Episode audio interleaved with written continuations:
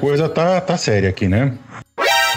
Rapaz, eu tô nervoso, vou ser eu sincero, porque eu lembro do tema que nós vamos tratar hoje quando eu entrei na faculdade, viu? E eu fiquei é. nervoso de pensar na possibilidade da gente trabalhar o que a gente vai fazer hoje, que é essa entrevista memorável. Essa entrevista é memorável. É a primeira vez que a gente tem uma, uma entrevista acadêmica aqui no, no ClioCast, né? A gente já recebeu outro, outros professores em outros, em outros podcasts nossos, mas no ClioCast, que é o, o carro-chefe aqui da nossa, da nossa, da nossa produtorinha aqui, é a primeira vez, né? A gente tem o prazer de receber o professor Wilton Silva, que é um dos diretores, né, professor, da, da AMPU, a Associação Nacional de Professores Universitários de História. Seja muito bem-vindo. Muito obrigado. Estou muito agradecido pelo convite do pessoal do PioCast. Espero poder contribuir de alguma forma com os ouvintes e tentar esclarecer as possibilidades, as, as lutas que a AMPU tem desenvolvido. Né? Existem uh, as sessões regionais, em cada estado tem uma, e a AMPU Nacional. Eu participo da diretoria da AMPU do estado de São Paulo há seis anos. Estamos agora fechando o nosso último mandato com o evento de setembro, que vai ter um encontro estadual de história, fechando, portanto, esse, esse mandato, o terceiro mandato do qual faço parte da diretoria. Maravilha. E aí Bacana. a gente vai, vai bater um papo hoje sobre, sobre a Ampu, sobre por que, que a gente. Por que, que a gente tem que ser historiador hoje, né? Porque é, a gente está aí numa batalha muito grande pela regularização da nossa profissão, né? Acho que desde que a gente que desde que eu entrei na graduação é uma luta já é, dos profe... já era uma luta dos meus professores e continua sendo, né? A gente está num, num, período onde hoje, por conta da internet, qualquer um acha que ligar uma câmera e sair falando sobre história está fazendo história, né? E a gente vai ver que não é bem isso.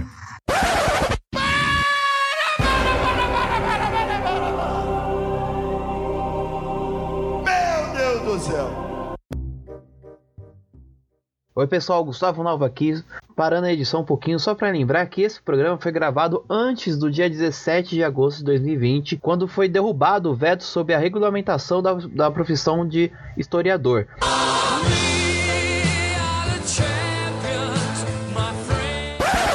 Então, antes desse programa, historiador não era uma profissão, é uma profissão reconhecida, né? Não era uma profissão regulamentada. Então é isso, gente. Beijo curtirem aí o episódio.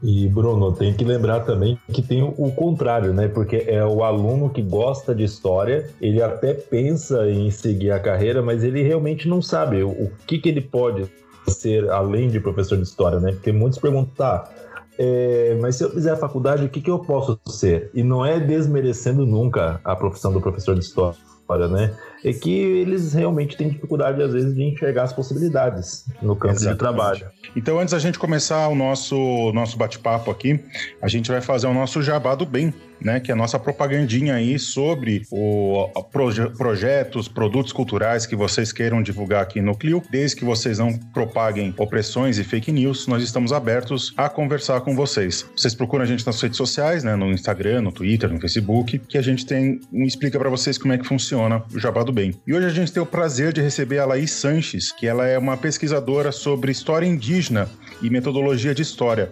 E ela mandou um áudio sobre o livro dela, O Ensino de História Indígena através do Cinema, que é fruto de uma dissertação de mestrado sobre os usos pedagógicos em sala de aula de filmes nacionais com temáticas indígenas.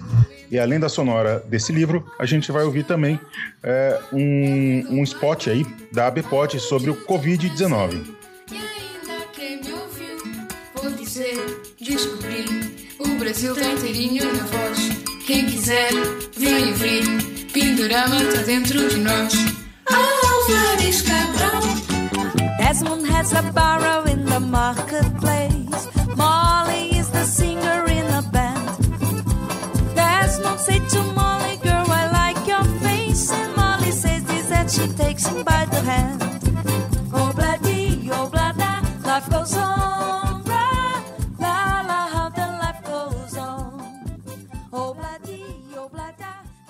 Ensino de História Indígena através do Cinema, uma experiência pedagógica. Com a Lei 11.645 de 2008, o estudo e a aprendizagem da história dos povos indígenas se tornou obrigatório e lançou aos professores da educação básica e superior a reflexão sobre as dificuldades da inserção da temática de forma profunda, que levasse em consideração o imaginário social e as especificidades e visões das populações indígenas. Com o objetivo de contribuir com esse desafio acerca do ensino de história de temática indígena, esse livro é resultado de uma pesquisa de mestrado que investigou o uso do cinema como fonte para a história, com a intenção de entendê-lo como material didático para o ensino. Deste modo, traça um panorama histórico das relações entre cinema, história e ensino, identificando os contextos e as alterações na incorporação dos filmes na sala de aula. A proposta central foi refletir sobre as possibilidades do uso do cinema de temática indígena na sala de aula.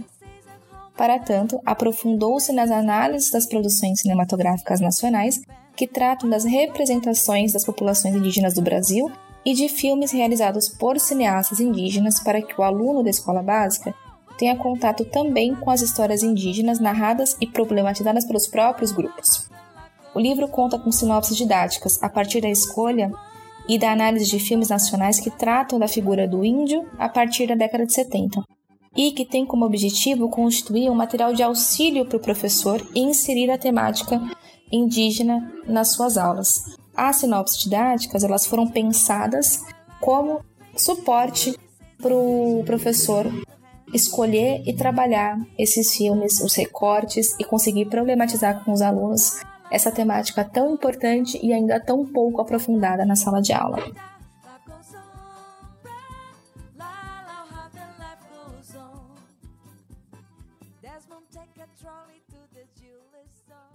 O Covid-19, mais conhecido como coronavírus, se espalhou pelo mundo. Existem algumas maneiras de ajudar a diminuir a propagação desta doença respiratória. Lave as mãos, evite tocar no rosto, incluindo boca, nariz e olhos, e quando for tossir ou espirrar, faça usando o cotovelo. Monitore caso apareça algum sintoma e ligue para o Disque Saúde 136 em caso de dúvidas. Fique em casa e longe de outras pessoas contaminadas, exceto para prover cuidados médicos. Limpe e desinfete as superfícies de toque constante. Visite o site do Ministério da Saúde, coronavírus.saude.gov.br. Obrigado. Produzido pelo Coletivo Podcast, uma iniciativa ABPOD de colaboração coletiva.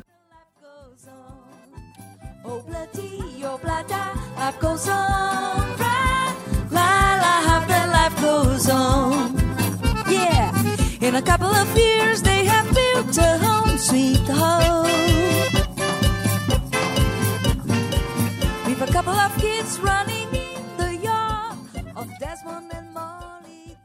Essas então foram as sonoras da ABPOD sobre o Covid-19 e do livro Ensino de História Indígena através do Cinema. Esse livro está disponível para venda na Martins Fontes e na, na Amazon. Você encontra o link aqui na descrição.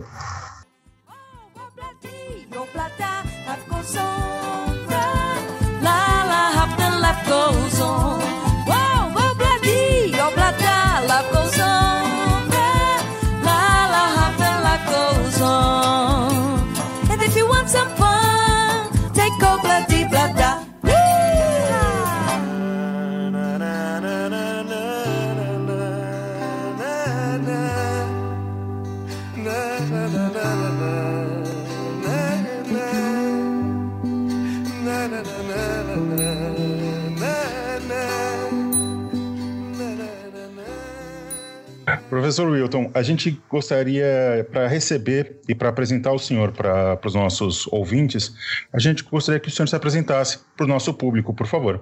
Pois não. Eu me chamo Wilton Silva, eu sou professor do Departamento de História da Unesp no campus de Assis, no interior de São Paulo, coordenador de um grupo de pesquisa chamado Memento, grupo de pesquisa de memórias, trajetórias e biografias, e faço parte da diretoria da Associação Nacional de História, seção de São Paulo, uh, desde 2014. De lá para cá, nós já realizamos três uh, congressos estaduais da AMPU, aqui no estado de São Paulo, e participamos, eu coordeno simpósios temáticos na área de memórias e biografias da AMPU Nacional há cerca de 10 anos também. É isso. E a sua formação é em história, né?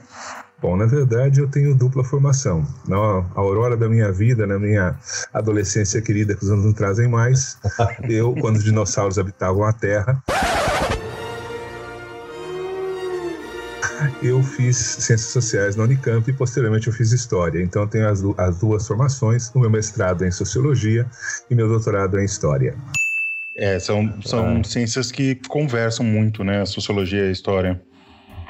Às vezes de forma tumultuada, às vezes de forma harmônica, Sim. mas é, se entende. É como um casamento, nem sempre é alegria, é... mas juntos. Nós historiadores é. a gente tem uma dificuldade às vezes de entender um pouco a sociologia e eles, os sociólogos também têm dificuldade de entender algum o nosso método, né, de, de pesquisa e de investigação. Com certeza. E... São duas perspectivas diferentes. Sim. E tentam entender o, a sociedade e o indivíduo, né? A gente queria saber como é que a Ampu surgiu. Qual foi o cenário que ela surgiu? surgiu? Bom, na verdade, a Ampu reflete um processo de profissionalização uh, do ensino universitário de História. É? A partir da década de 60, você vê o surgimento e ampliação dos cursos universitários dedicados à área, e em 1961 surge, portanto, uma Associação Nacional dos Professores Universitários de História, que surge em Marília, é? e que, inclusive, será a sede do encontro estadual da AMPU de 2022, justamente para comemorar não é, uh, o surgimento da associação lá. De lá, né, em 1961, uh, tivemos o surgimento da ditadura militar e na década de 70 ocorre uma disputa interna na AMPU, inclusive, entre a ideia de se manter como associação de professores universitários ou agregar pessoas que trabalhassem no campo da história, mas estivessem envolvidos em outras uh, dimensões do ensino também de história. Isso dá origem, portanto, a uma ampliação da base dos associados, começam participar professores de ensino fundamental e médio, e aos poucos também é, pessoas que estão ligadas à questão da memória, dos arquivos públicos, das instituições de patrimônio. E a AMPU acaba ampliando o seu leque de, de atuação e também né, dos seus membros. Em 1993, ela deixa de ser a Associação Nacional dos Professores Universitários de História para se tornar a Associação Nacional de História. E a partir disso, ela tem mantido uh, eventos, simpósios bianuais, em que em um ano são os estaduais, no ano seguinte é o nacional, no outro ano volta a ser o estadual e assim por diante. É, a, a atuação da Ampu no meio é importantíssima, né? Porque pelo fato da, do historiador, eu não sei se em outros países tem essa característica também, se o historiador é ou não uma profissão regulada. O senhor saberia me dizer? Na verdade, essa questão da regulamentação da profissão, ela reflete a própria maneira como o campo das várias profissões se uh, consolidam em cada país, não é? Então existem países onde você tem a associação de historiadores e nos Estados Unidos tem, na França tem, assim por diante, uh, na Inglaterra tem, mas nem sempre ela tem, por exemplo, uh, uma perspectiva de uh, profissionalização. Ela tem muitas vezes uma perspectiva de reconhecimento do grupo, né, de autorreferenciação. Então, ela tem uma importância, embora a profissão seja regulamentada, justamente porque, de certa maneira, ela reúne indivíduos que têm um processo de formação semelhante e que, embora seja bastante diversa, ou seja, você tem diferentes orientações teóricas, diferentes interesses de pesquisa, diferentes processos de formação, uh, influências intelectuais, pertencimentos ideológicos. No entanto, essas pessoas estão vinculadas a um tipo de perspectiva de olhar o mundo, de pensar o mundo, de pensar o passado, e isso caracterizaria, portanto, aquilo que a gente chamaria de historiografia, ou a forma de se fazer história de maneira profissional. E a AMPU atua, de, que, além dos simpósios né, que, a, que a AMPU faz, esses encontros, quais são as outras atuações dela?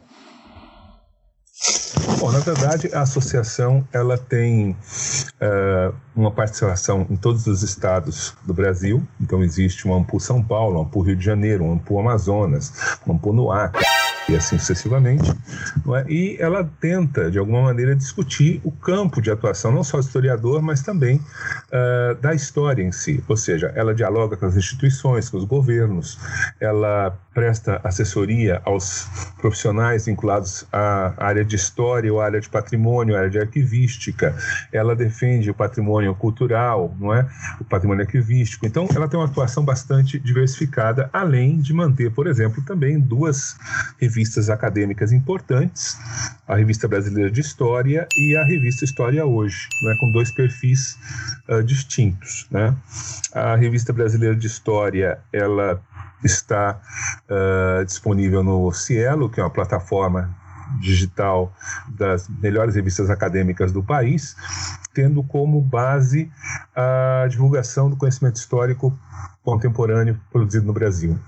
E a revista História Hoje, por sua vez, ela tem como foco a relação entre a história e o ensino, que é justamente uma das questões fundamentais, porque de certa maneira, a questão da educação se coloca como aquela que é mais visível por parte de boa parte da população em relação ao papel do historiador e também talvez aquela que de forma imediata tem maior impacto, no sentido de que uh, nós temos uma massa de profissionais e de pessoas que estão vinculadas ao processo educacional de formação através das escolas. Então, ela tem uma atuação institucional vinculada ao próprio grupo dos professores e pesquisadores de história, vinculadas a instituições relacionadas à arquivística, patrimônio, memória, questões políticas também, e ela tem uma atuação acadêmica na publicação das duas revistas e se coloca de forma muito importante como agente dentro do campo da cidadania e da democracia no Brasil há muitos e muitos anos. Denis, tem alguma consideração é, para fazer? Não, então, eu lembro muito, né, porque quando eu entrei na, na faculdade em 2003, ah, uma das 2003. primeiras coisas que caiu 2003, eu estava lá na Universidade de São Paulo e caiu na minha mão um volume da revista eh, a revista Nacional de História que mudou a minha maneira de pensar, porque até ali a revista brasileira de História eu nem sabia que existia, né? E no meu primeiro semestre o professor Nicolau Sevchenko colocou na minha mão, praticamente, e falou: "Dá uma lida". E eu lembro de que eu li aquilo, eu pensava, foi a primeira vez que eu tive um contato com um texto de historiador mesmo, e foi a primeira vez que eu pensei, é, é isso que eu quero fazer. Eu sabia que eu queria fazer história, mas era uma coisa muito difusa. Então, a minha formação enquanto profissional, eu devo muito à revista em é, si, porque... E falando, falando como professor de ensino base, né? Acho que o Denis também pode falar um pouco sobre isso. É, eu sinto uma diferença muito grande entre como que a, a, história é feita dos muros acadêmicos e como que ela chega eh, no livro didático, por exemplo. A gente, no livro didático, principalmente nesse, nos livros mais populares, né, que são essas apostilas de, é, de métodos comerciais que existem por aí, elas ainda tratam a história como um, uma, uma corrente lógica de eventos que vai levar para algo superior, né? Vai levar para um processo civilizatório, para um, um processo de progresso, né? E sempre com recorte de um olhar muito ocidental, de um olhar muito colonial sobre esses eventos. Então, é, é, para mim, quando eu entrei na, na, na, graduação também, ter contato com essas revistas mudou muito a minha perspectiva, porque eu eu fiquei meio com medo no, quando eu entrei assim na faculdade, eu fiquei pensando, pô, será que eu vou ter que saber é, de cor tudo, todas essas datas, fatos, não sei o quê? E não, né? Não, não é bem assim que se faz. É, na verdade existe uma distância né, enorme né, e existe um esforço para que ela se, se, diminua com o tempo. E isso tem crescido com muita força, é, graças aos deuses e aos bits e bytes né? ou seja, o processo de popularização da, da internet e o surgimento de, de vários uh, podcasts, vários sites, de, do acesso à informação em geral, e assim como da desinformação, não é que é a parte ruim do, do processo, possibilita que você tenha um arejamento da área e se coloque a questão de como se comunicar. Existe uma cultura histórica que é acadêmica, existe uma cultura histórica que é popular, existe uma cultura histórica que faz parte do, do conhecimento escolar. Na verdade, essas três dimensões talvez devessem dialogar e nem sempre o diálogo é muito tranquilo ou muito fácil. Né? Em Não. que sentido? Uh, por exemplo, de certa maneira, o conhecimento histórico, a cultura histórica de natureza popular, ela tem um apego aos processos de simplificação não é? e a mitificação. São os grandes nomes, são os grandes eventos, são é, as perspectivas que, de certa forma, representam muitas vezes a perspectiva ocidental, do homem branco, cis, etc, etc, etc. Mas, por outro lado, também existe dentro dessa mesma dimensão popular um esforço de uh, fragmentação ou multiplicidade ou diversidade que vai se, a, a, se afirmando. Então você vê o surgimento, por exemplo, dentro desse universo também popular, de novos discursos, de novas agendas, de novas questões. Isso é muito positivo. Por outro lado, o, isso também ocorre no interior daquilo que a gente poderia chamar de a produção uh, escolar. Por quê? Porque, em última análise, nós temos dois problemas.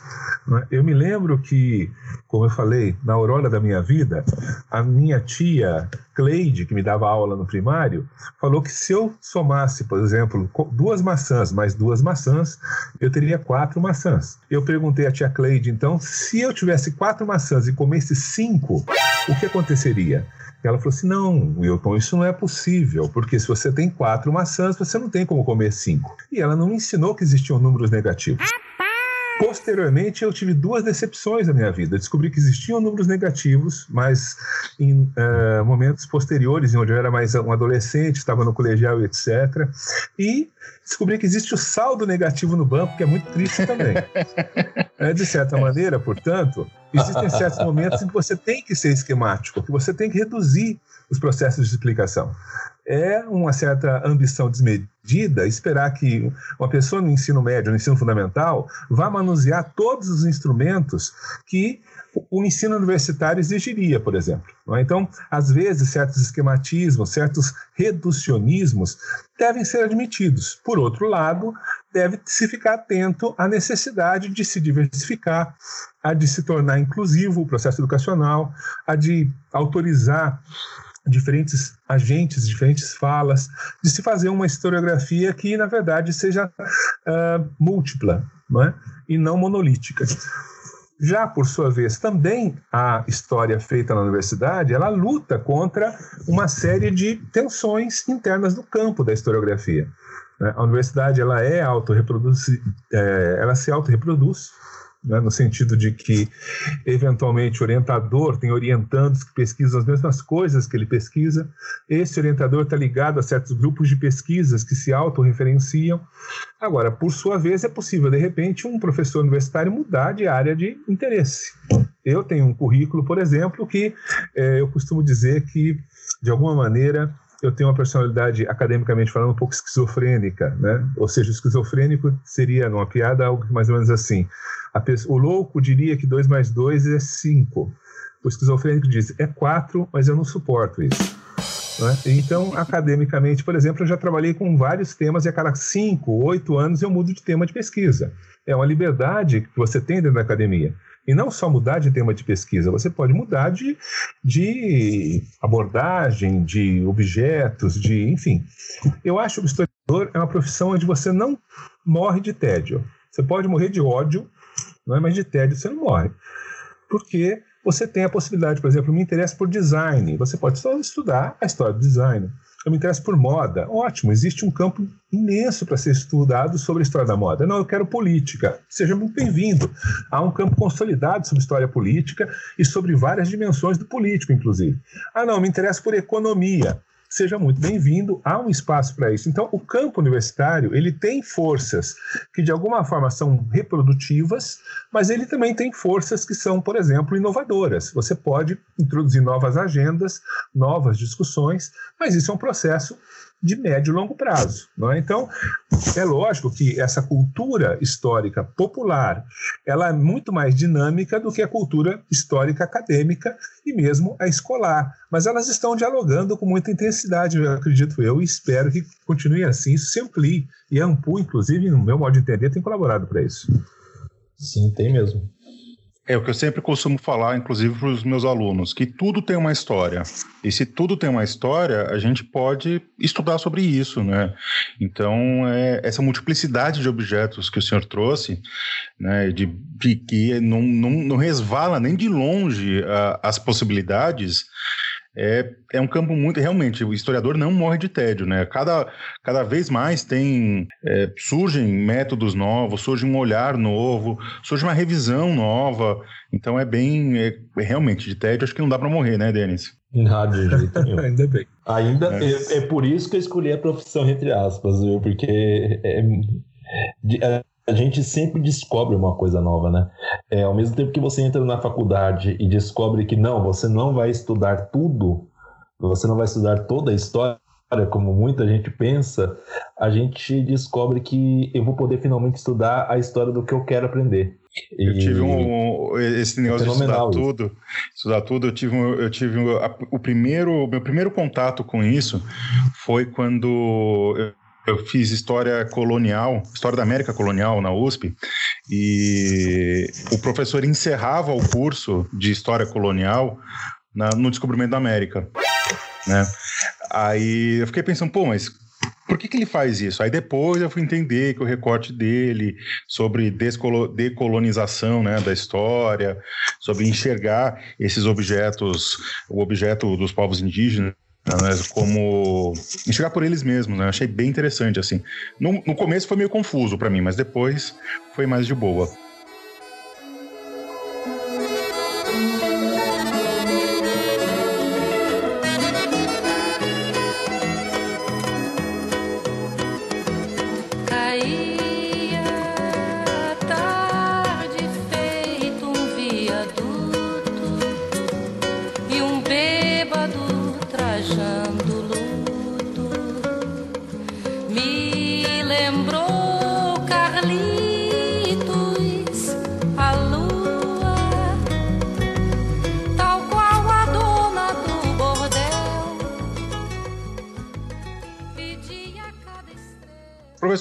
Conversar agora sobre é, ser historiador agora no Brasil de 2020, né?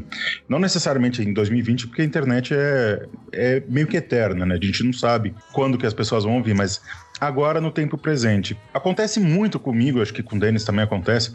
Eu tenho vários alunos que vêm me perguntar assim, que o Denis relatou, né? Ah, mas o que, que, eu posso fazer com graduação de História? O que, que os nossos alunos podem fazer com a graduação de História? Bom, essa é uma muita boa pergunta. Porque, na verdade, eu acho que são duas questões que estão atrás dessa pergunta. Primeiro, o que é a formação universitária no Brasil? Né? Então, eu acho que, por exemplo, é, ao contrário de outros países, onde a estrutura de funcionamento da profissionalização ela é distinta da nossa, é, ela é mais flexível. É, em outros países, a pessoa busca ter, por exemplo, um conhecimento acumulado que, de algum modo, vai se tornar uma ferramenta para o mercado de trabalho, para a sua vida, para as suas relações e assim por diante. Se, por isso é muito comum, por exemplo, quem faz Universidade dos Estados Unidos, às vezes tem dois diplomas, que às vezes são, inclusive, de áreas muito distintas. Né? É, e no Brasil, a gente vê mais ou menos a formação universitária como uma canaleta que você entrando nela, você vai cair naquela caçapa X, Y, Z que está mais adiante. É uma certa ilusão é, em muitas áreas. Por exemplo, 80, 90, de 80 a quase 90% dos engenheiros não trabalham como engenheiros. Eles vão trabalhar no mercado financeiro, vão trabalhar no, no, na área de administração, vão trabalhar na área de consultoria e tem formação em engenharia. E que muitas vezes os cursos são extremamente amarrados, muito rígidos. Não é? De certa forma, eu, na minha visão particular, entendo que o curso de história, assim como os outros, alguns outros cursos de ciências humanas, ele oferece ao indivíduo um conjunto de ferramentas para ele pensar a sua própria vida e o mundo em que ele se insere, inclusive pensar em como se inserir nesse mundo. Né? Em que aspecto? É lógico que, por exemplo, um curso de história ele se divide em dois tipos: ou ele é licenciatura ou ele é bacharelado. O curso de bacharel é aquele que teoricamente formaria o pesquisador. E o curso de licenciatura seria aquele que formaria o professor. esses dois cursos têm um conjunto de, de conteúdos que são comuns e alguns conteúdos que são específicos, talvez voltados mais à questão da pesquisa, no caso do bacharel, ou voltados à questão do ensino, no caso da licenciatura. Isso é uma coisa complicadíssima, porque, por exemplo, no caso de São Paulo, do estado de São Paulo, nós temos aqui no estado de São Paulo aproximadamente 1.500 vagas do curso de História em licenciatura e bacharelado da rede pública de ensino. Isso é USP, Unesp, Unicamp, Unifesp. Não é? Cursos de História. E nós temos 150 mil vagas de licenciatura, praticamente, de História da rede particular de ensino tentando formar justamente um professor que vai atender as demandas da rede pública e privada que não tem professor de história também. Mas, por exemplo, uh, se você tem um processo de. E aí que entra a questão da regulamentação da profissão, de regulamentação da profissão, uh, abre-se a possibilidade de que surjam concursos públicos para que aquele indivíduo formado em história possa atuar em arquivos, havam concursos para historiador, que ele possa atuar em museus, é que abram concursos para é, historiadores nos museus, que hoje não existe, porque a profissão não existe. Há possibilidade, por exemplo, eu tive alunos que foram trabalhar com uh, cinema, no processo de produção de cinema, como tem uma cultura geral muito significativa, entenderam que isso era um caminho possível. Outros alunos meus foram trabalhar na área de jornalismo, não é? Aonde existe uma flexibilidade justamente para que o indivíduo dotado de cultura geral e capacidade de expressão boa na área de escrita possa se comunicar com as pessoas. Então, o aluno que faz história, logicamente, dentro dessa dimensão licenciatura e bacharelado, ele vai pensar, não é, ou na pesquisa ou na docência. Mas, na verdade, existem muitas possibilidades, justamente de acordo com o que ele é, é, enxergue a realidade contemporânea como possibilidades de inserção no mercado de trabalho muito dinâmico e que a questão da cultura, da compreensão da sociedade, do tempo, né, daquilo que se apresenta como o mundo humano, social, cultural, ele vai abrir oportunidades a formações humanísticas e a formações mais amplas. O historiador, nesse sentido, ele é um, uh, um privilegiado, justamente porque, como vocês já disseram, ele pode se especializar naquilo que mais lhe encanta. Não é? Então, uh, em termos burocráticos e formais, a pesquisa e o ensino ainda são os dois principais caminhos. Mas existe as possibilidades de trabalhar junto, por exemplo, a ONGs, trabalhar junto a processos educacionais, trabalhar junto a questões e gestões de patrimônio, de memória, a a administração pública, prefeituras, centros culturais. Então, é a questão de pensar na, no processo de formação na universidade, como também processo de formação para eh, várias habilidades que deveriam, deveriam poderiam ser despertadas pela boa formação universitária. É a maneira como eu, pelo menos, enxergo até esse momento. É lógico que não existe uma solução mágica, mas é uma possibilidade. Então, você que está ouvindo a gente, que é estudante do ensino médio e está em dúvida, né, dá para fazer muita coisa. Não dá para fazer só pesquisa acadêmica, não dá para fazer só é, docência. Dá para é um campo muito vasto de ação dos, dos historiadores, né? Da, da forma, da o que a formação nos permite. E não e aquela coisa. Uh, nós temos muito, muitos alunos do ensino médio que eles vieram com essa dúvida até alguns são até meus alunos falando Fala, professor, o que a gente pode estudar, fazer, o que a gente pode fazer quando a gente estuda história? E a gente às vezes sente, a gente sempre sente que está sendo incompleto na explicação. Eu acho que agora eles têm pelo menos um bom norte. Mas aí eu ia fazer a pergunta sobre qual seria a demanda da carreira, da categoria. Mas aí começa, né? Quais são as principais demandas das carreiras que o historiador pode seguir, né? Hoje. O, o que o historiador no Brasil de 2020 mais é, necessita agora e segundo a o que ela pode ajudar nisso. De certa forma, existe todo, como já foi dito aqui, um esforço para que haja a regulamentação da profissão de historiador. Essa é uma luta que a Ampu é, encabeça há, há, décadas já.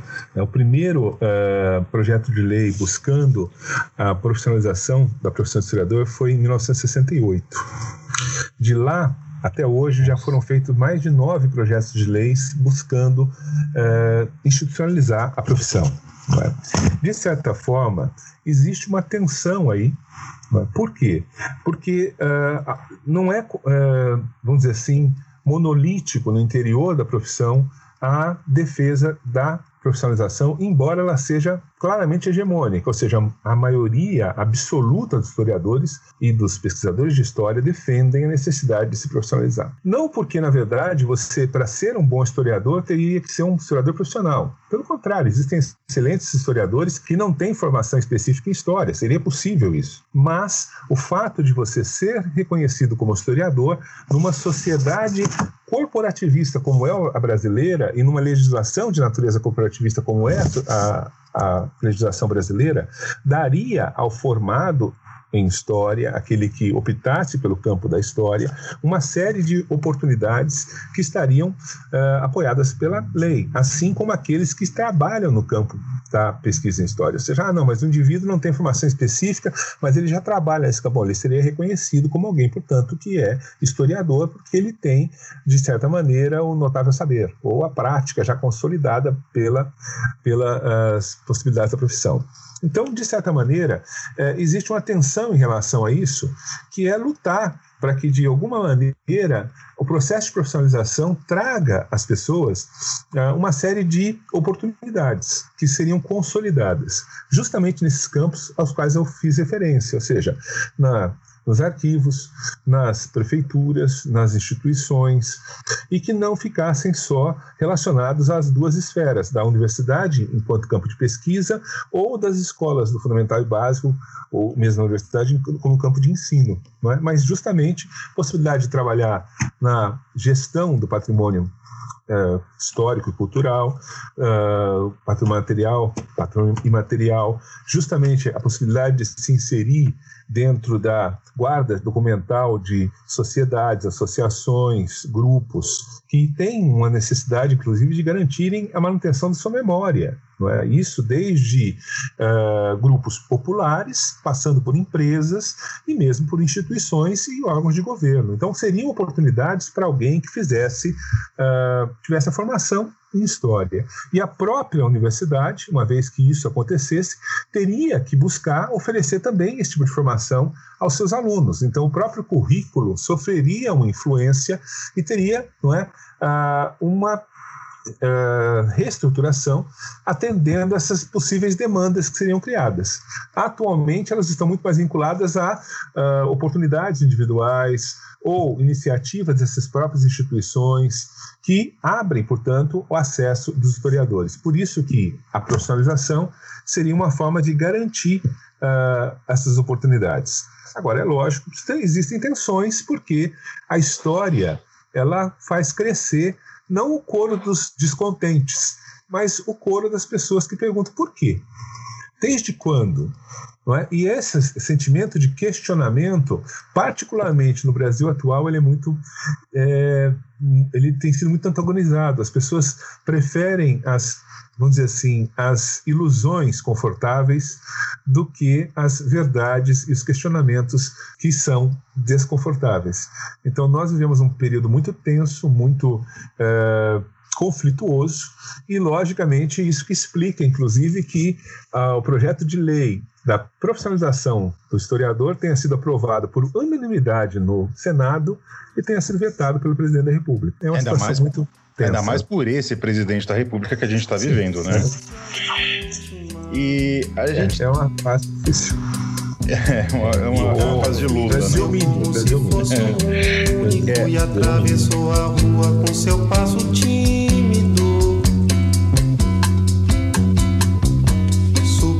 construção como se fosse máquina. Ergueu no patamar quatro paredes sólidas. Por que, que, até hoje não foi regulamentada a nossa profissão? Você, você tem alguma uma, uma opinião, alguma, alguma ideia? Teoria uma teoria sobre, sobre por que que, por que que é, o historiador incomoda tanto assim? Não sei, não é só o incomodar. Eu acho que são duas dimensões. Vamos fazer o meia culpa, minha máxima culpa, somente minha culpa. Eu acho, por exemplo, que eu falo aqui como alguém que tem as duas formações, não é? Uh, em ciências sociais e uh, em história. Então, assim, eu acho que, por exemplo, nesse aspecto, os uh, cientistas sociais eles têm muito mais clarezas do que é a institucionalização e o que é a profissionalização. Tanto que eu me formei mais ou menos uns 20 anos não é? antes de que o Denis se formar, entrasse na faculdade. E eu, quando me formei, eu registrei a minha carteira de trabalho que eu era sociólogo profissional. A minha profissão era ser sociólogo. Não é? E os historiadores não tinham ainda a regulamentação da, da, da sua profissão. Ou seja, em um certo momento, os historiadores não se ateram à importância que isso teria para a sua profissão. Tanto que ainda, ainda hoje, alguns indivíduos não percebem isso. Né? Então, isso, isso, é uma questão interna. Nós não percebemos de que forma que seria importante a profissionalização, isso é um problema interno. O problema externo se dá justamente pelo fato de que eh, nós ocupamos poucas posições de poder. Nós já tivemos não é, presidentes e senadores que foram sociólogos, alguns de triste memória, talvez, mas nós não tivemos nenhum senador, não é, aquela coisa de presidente que fosse historiador. É uma questão né, que nós eh, não tivemos ainda a possibilidade de nos colocarmos de forma institucional com mais visibilidade. Então, é necessário que há uma resistência a forma como a história traz um questionamento, que ela traz uma visão crítica da sociedade, então alguns setores podem resistir a isso ou ter um medo disso. Existe uma resistência sobre aqueles que, na verdade, navegam no campo da história, da história bebendo o seu, o seu mel e muitas vezes estilando um certo fel, né, que eu me referiria, por exemplo, a certos jornalistas que fazem uma aberração que se aproxima muitas vezes daquilo que as pessoas acham que talvez seja história, mas não é né? e dessa vez e ganham muito dinheiro com isso. Os nossos e ouvintes não precisam existe, nem saber quem é? ele é citado, porque eles já sabem quem é. Que a gente vira e mexe desce, desce, é. desce a porrada nesse, nesse indivíduo. É, então, assim, são situações é, que são externas e internas ao grupo de historiadores. Então, assim, existe uma dimensão social, existe uma dimensão grupal, não é? e existe uma questão justamente de de poder político. Os historiadores ainda não tiveram o poder político de aprovar. Em um dos momentos em que se colocaram para aprovação, a própria ditadura militar bloqueou isso de certa forma, não é? Porque nós tínhamos, a Ampul sempre teve uma postura muito antagonizante em relação à ditadura militar. E isso, logicamente, a uma ação corresponde uma reação. É?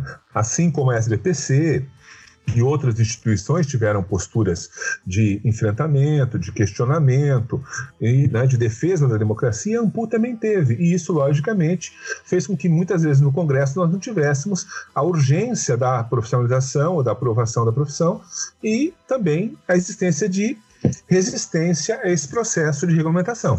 E o, o pé do o, o projeto ele tá, ele já foi aprovado, só falta só falta é o contrário de veto, como é que é mesmo? Ver se cai o ver se derruba um veto do presidente. Derruba o veto, hoje, né? né? Exato. É. O, o presidente vetou, voltou ao Senado, está sendo feita uma série de uh, negociações para que novamente seja aprovado e assim por diante. Mas, na verdade, esses processos são de alguns meses. Ou seja, uma vez que o, que o projeto de lei foi aprovado, ele demorou quatro meses para que o Bolsonaro o vetasse. Então, volta para trás de novo, vão ser mais seis meses. Aí nós temos a questão da pandemia, as questões da, dessa crise sanitária, da, da crise econômica que o Brasil se desloca de forma vertiginosa e sem muitas esperanças. Então, isso acaba criando uma situação em que a regulamentação acaba sofrendo um atraso maior ainda. Nós vamos esperar para ver os próximos meses o que vai acontecer. E se o... até de presidente da Câmara, né, gente? E, e, aí vai depender se ele vai tornar isso que tem projetos que eles, eles usam o jargão de sentar em cima, né? E nunca mais a gente fica sabendo. Vai demorar anos, talvez. Mas se... agora, se o, se o Congresso derrubar o veto, não pode fazer nada, né? Tem que ser. Ele, essa lei passa a, passa a ter validade, né? É a esperança, mas na verdade tem que ser né, feito pelo, pelo Congresso como um todo, Senado e Câmara, enfim, é outro processo de negociação e é uma percepção da urgência disso, não é?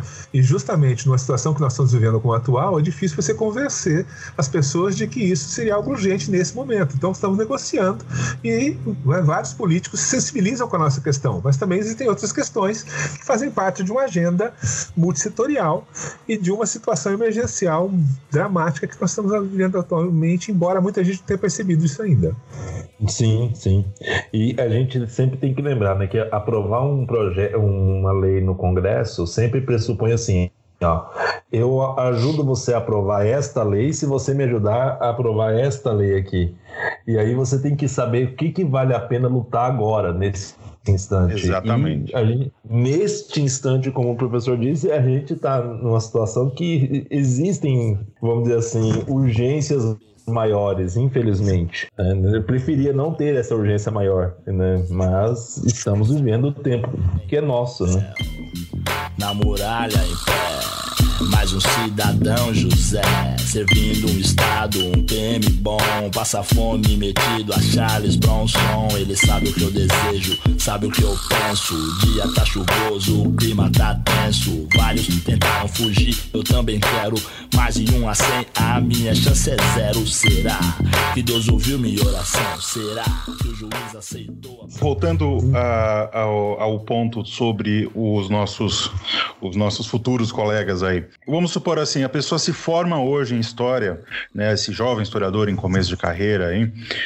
Como que o senhor enxerga as dificuldades e os desafios que ele tem para enfrentar agora, para como como formando, como formado em história? Bom, hoje, hoje, da situação que nós nos encontramos, esse indivíduo né, que você está se formando, está buscando a, a história como possibilidade, e veja, isso é uma situação que se apresenta em diversos cursos vinculados à ideia de licenciatura, né, é, e nas ciências humanas em particular, ele vai ter que pensar dentro dessas duas perspectivas, né? ou seja, basicamente ensino-pesquisa. Agora, ele pode, no seu processo de formação, buscar ampliar esse processo de formação para que ele possa atuar, portanto, em outras é, realidades na, que estão abertas ao historiador, só não estão consolidadas ainda, justamente porque não houve regulamentação da profissão.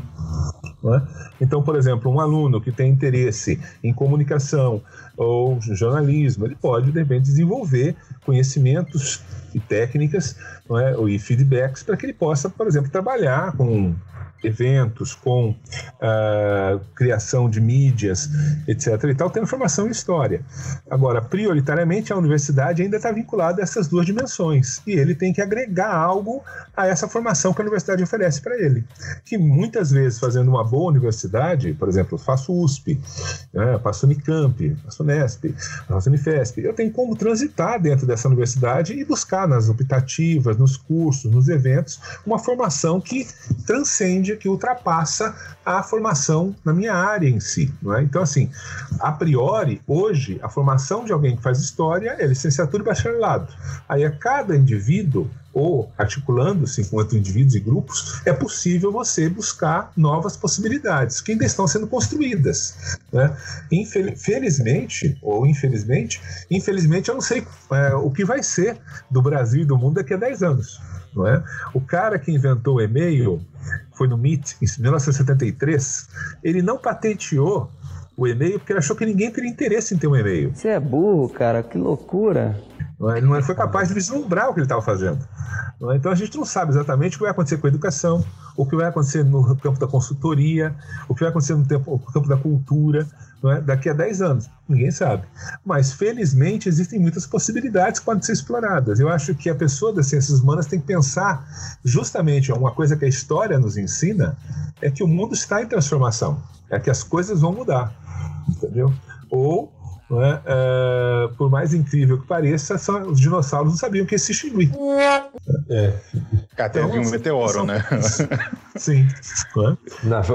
Não, e essa, essa multiplicidade nas, nas, boas, nas boas instituições é, é uma coisa que eu faria de novo. Se eu fizesse, se eu pudesse voltar no tempo e fazer de novo a graduação, é, uma das coisas que eu faria diferente é justamente essa essa possibilidade de fazer cursos em, outra, em outros departamentos, né? Eu fiz muito pouco, na verdade, acho que eu fiz dois cursos na letra só. Eu poderia ter, por exemplo, um dos, um do, uma das coisas que eu não entendo de jeito nenhum é economia. Eu já tentei, já fiz de tudo para tentar entender aquilo lá, mas não entra na minha cabeça. É, talvez com um curso de introdução à economia, um, um curso acadêmico, eu teria uma formação melhor nesse sentido e teria aprendido melhor em relação a isso. Eu acho que faltou. É, se eu fizesse de novo, com certeza eu melhoraria essa parte da minha formação. É, eu me inscrevi num curso online com a Laura Carvalho para poder entender a, economia, a macroeconomia brasileira, estou fazendo, inclusive.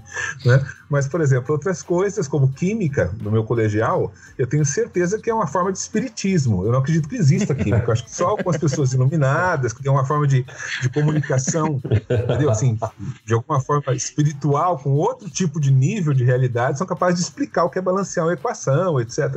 Então, todos nós somos ignorantes, só que em coisas ah, diferentes. Sim.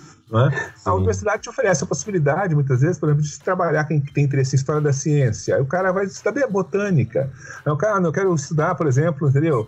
Uh, transportes, tá? Para compreender como é que foi o processo de criação da rede ferroviária no Brasil em tal período. Então, essas possibilidades são pouco exploradas ainda na, dentro da própria universidade, que ainda trabalha na concepção, não é? Uh, bastante eu diria, né, de formação específica, de conhecimento quase quase assim enciclopédico, não é essa coisa sedimentar, vai uma camada sobre a outra, uma camada sobre a outra, e não na verdade é uma coisa como se fosse, por exemplo, um cubo mágico, com várias facetas ao mesmo tempo, de várias cores. É difícil você ter essa informação. A universidade ainda não, assim, os alunos também não têm, porque tem que cumprir créditos, etc talvez o ambiente mais ideal para ter esse tipo de formação que você sugeriu é quando você vai para o doutorado e tem bolsa, que aí você tem 4, 5 anos para mais maturidade, mais vagar, mas hoje em dia as bolsas estão diminuindo o número, não é? E o prazo do doutorado vai diminuir também e o número de, de vagas vai diminuir. Então, também é uma situação difícil. Mas a gente tem esperança de que existam ainda é, aqueles que querem ficar minimamente eruditos, ou pelo menos o menos ignorante possível em muitas coisas, quem sabe. Impressionante como a gente está se apequenando enquanto país, né? É. É, pensar que a gente está diminuindo bolsa de bolsa de estudo para para do, doutorandos e mestrandos é, é jogar uma, o nosso futuro no lixo, assim, né? Acho impressionante como como esse projeto político aí, ele tá, ele tá, ele tá indo, tá desmontando o Brasil, né? E e, uma da, e, e, é gozado isso, né? Porque no, no senso comum, a, a gente tem um, um, essa, essa ideia que o Brasil não produz conhecimento, não produz ciência. Só que o Brasil é referência em várias áreas, assim que eu não fazia nem ideia. Né? Quando teve aquele movimento do. É, eu sou cientista, eu acho, que o pessoal Sim. no Twitter colocou as, os hashtags, eu descobri que o Brasil, por exemplo, é um dos países referência no mundo em astrofísica fica assim, como? como isso pode acontecer? Né? Mas é isso, né? E a gente está jogando isso no lixo. Né, com esse... Não, o, o grande problema da educação é que as suas sequelas são vividas, às vezes, décadas depois. Então, essa destruição, e não só da educação, mas do meio ambiente, eh, dos direitos humanos, que está, que está se processando atualmente, vão deixar sequelas dramáticas pelas próximas décadas. Aquilo que foram conquistas de, de 20 anos estão sendo assim, destruídas em questão de meses e vão deixar sequelas. E essas sequelas vão ser percebidas com certa clareza justamente daqui a um tempo muito grande. Então, infelizmente, esses duros golpes que a educação, a ciência tem recebido hoje no Brasil, as pessoas ainda não se atenaram, não é? Ao que vai significar isso com o tempo. É aquela questão de que, por exemplo, somente com a epidemia as pessoas perceberam que o SUS existe.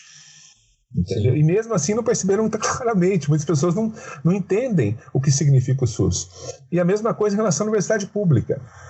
Esse anti-intelectualismo que nós temos hoje, e que não é só no Brasil, é em muitos lugares, mas no Brasil se torna mais dramático. Justamente por quê? Porque você tem um anti-intelectualismo numa sociedade que é desenvolvida economicamente, que é rica e que pode ter, por exemplo, 30%, 40% de ignorantes, porque os outros 60% de alfabetizados é capaz de levar ela em direção ao progresso, à melhoria, ao equilíbrio, etc. e tal, pô, faz parte, é um jogo. Não é? Agora, o duro é você ter esse anti-intelectualismo, esse anti-cientificismo que nós temos hoje numa sociedade com níveis altíssimos de analfabetismo funcional, com uma estrutura de pesquisa comprometida e sendo, não só estando comprometida, mas que cada tempo mais avança, também avança o seu grau de comprometimento. Então, nós vivemos uma situação muito difícil e, ao mesmo tempo, não é, é, que vai ser percebida com mais clareza daqui a algumas décadas, talvez. Então, é uma situação muito difícil, mas também são esperanças de resistência desses que ainda estão nela e estão lutando por ela.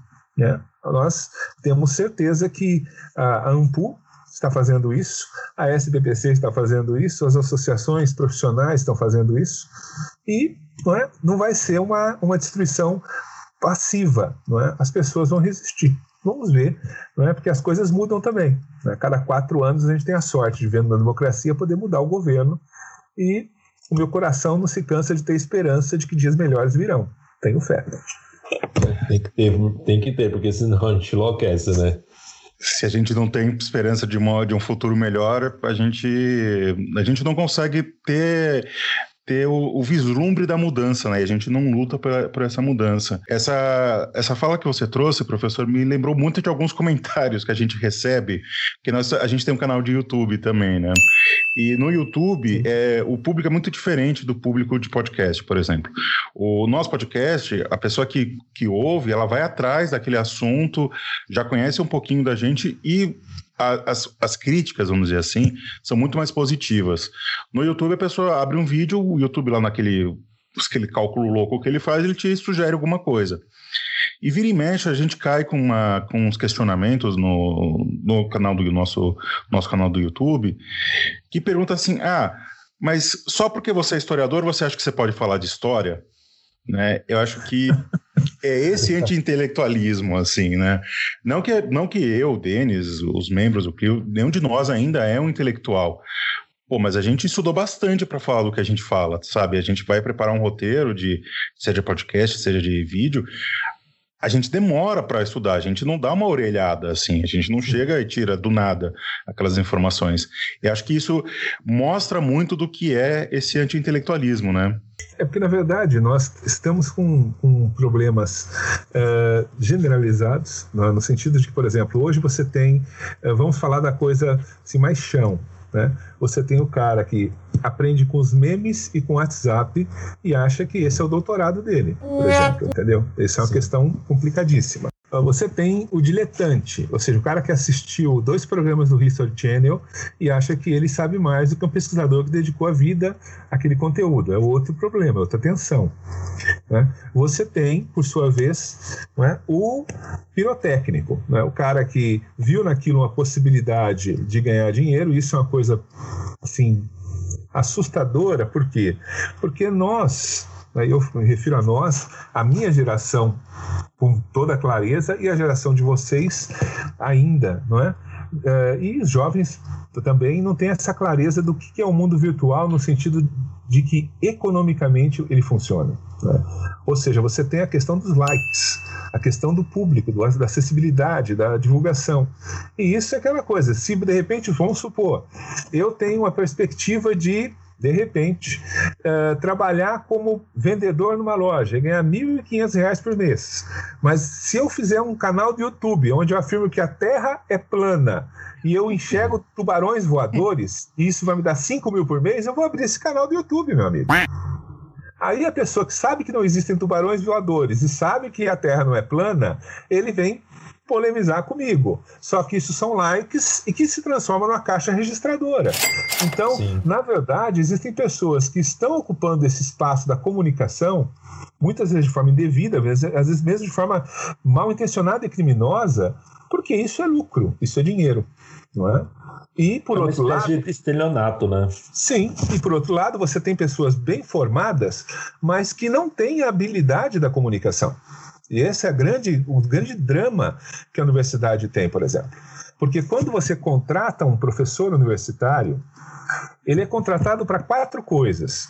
São as quatro funções, os quatro pilares da ação do professor universitário. Ele tem que fazer ensino, que é dar aula aos alunos, fazer pesquisa, que é produzir conhecimento. Ele tem que fazer extensão, que é de alguma forma levar aquilo que a universidade produz até a sociedade. E ele tem que fazer gestão, que é participar dos conselhos, administrar o departamento, ser membro da reitoria, essas coisas. O que acontece é que ninguém consegue fazer essas quatro coisas bem. Eu posso ter um cara que é excelente pesquisador e que é péssimo professor. Ou ao contrário, eu tenho um professor brilhante, um ótimo comunicador e que é um pesquisador muito limitado. Ou ao contrário, gestor brilhante e assim por diante. Então, o que acontece? É muito difícil você encontrar alguém que tenha uma boa formação e que seja capaz de se comunicar. Quando nós vemos, inclusive, que você tem alguém com boa formação e a pessoa é capaz de se comunicar, como para se comunicar, ela tem que simplificar ela tem que, de alguma forma, descer a, a, a, o público, no sentido de que ele não vai falar como erudito, ele não vai falar para aqueles que são seus iguais, ele vai falar para pessoas que têm menos conhecimento que ele. E aí, o que acontece muitas vezes é que o próprio grupo passa a ridicularizar essa pessoa. Ah, isso aí não é historiador, isso é um cara que faz, é um coach.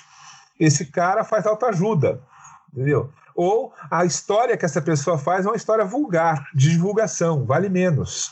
Então são tensões que nós enfrentamos. Os picaretas, mal intencionados e até criminosos, aqueles que têm conhecimento, mas não conseguem se comunicar, aqueles que conseguem se comunicar, mas muitas vezes são deslegitimados, e a dificuldade de ver como funciona uma nova sociedade no novo momento, que é isso que a gente está vivendo. Uma nova revolução, quase semelhante àquela que a imprensa significou. Sim. Hoje, com a epidemia, os professores, né, e eu sou uma pessoa com mais de 50 anos, né, que gosto de tecnologia, mas também tem minhas limitações. Né?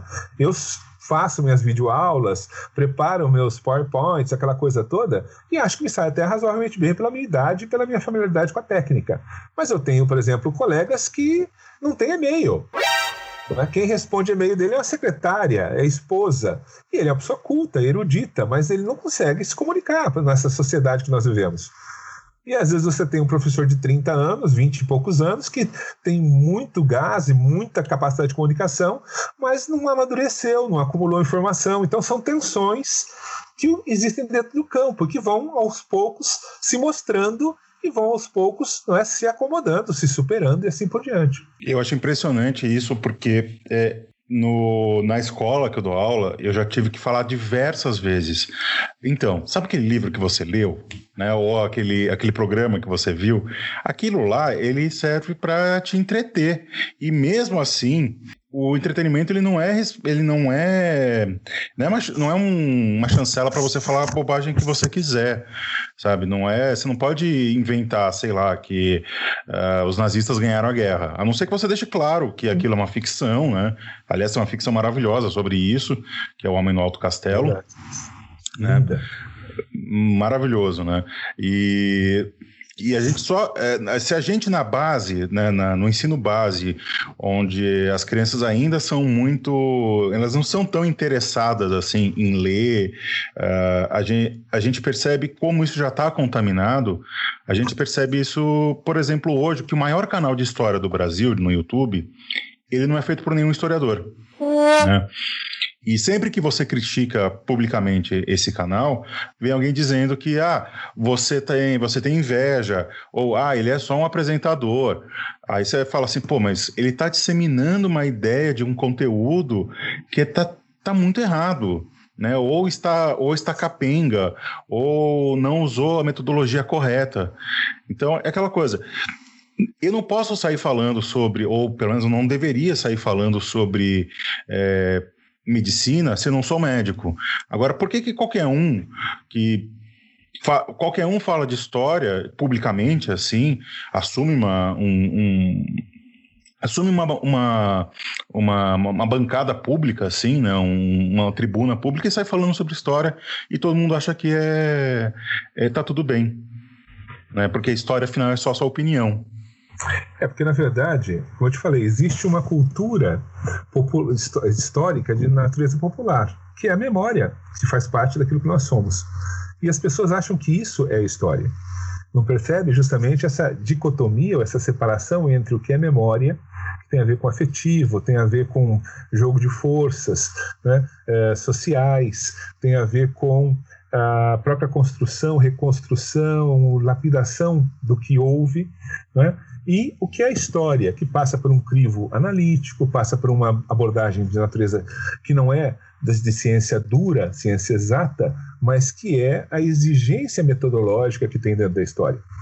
Então, de certa forma, as pessoas acham que pelo fato delas terem memória, elas são capazes não é, de fazerem história.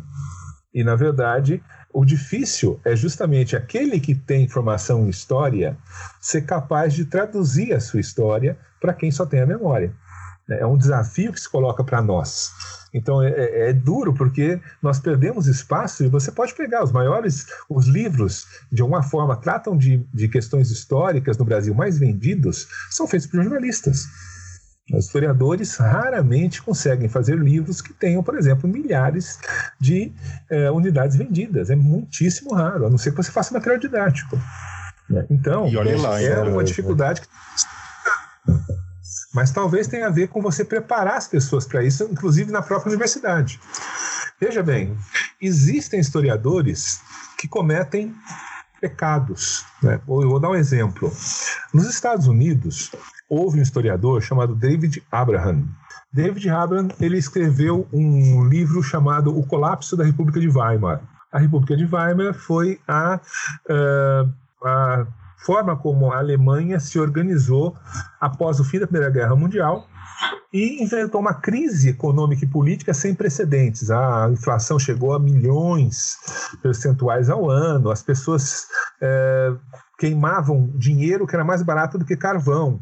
As pessoas misturavam celulose, papel, na farinha para fazer o pão, porque a farinha era mais cara do que a celulose. É uma coisa de louco, é uma situação absurda.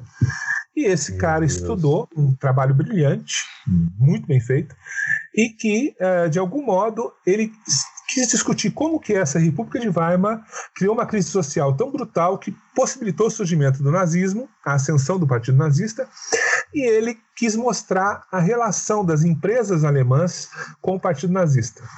Em algum momento, empolgado pelo que ele estava fazendo, ele falsificou alguns documentos aumentando as contribuições naqueles documentos que essas empresas tinham feito ao Partido Nazista. Então, por exemplo, a, que nem se fosse hoje essa questão dos, da, da denúncia dos sites em que aparece as grandes marcas em, é, em sites que são de divulgação de desinformação e de ódio, né? discurso de ódio. Sim. E, por exemplo, de repente uma, uma grande marca gastou mil é, sei lá, mil reais com uh, um jornal que era vinculado ao partido nazista. E ele, em vez de pôr mil, ele disse que foi um milhão. Quando o livro foi produzido, a Volkswagen contratou historiadores para verificar aquilo que estava sendo afirmado. E foi atribuído uma fraude ao cara. O cara teve acabado uma carreira que era brilhante de vários vários livros publicados. Ou seja, os historiadores se auto-vigiam impedindo justamente que alguém faça uma barbárie, entendeu? Mesmo que seja contra uh, o imperialismo, você tem que se ater a uma metodologia. Você tem que ter documentos que provam o que está dizendo. Então, essa, essa exigência metodológica garante uma aproximação com aquilo que o leigo entende como verdade.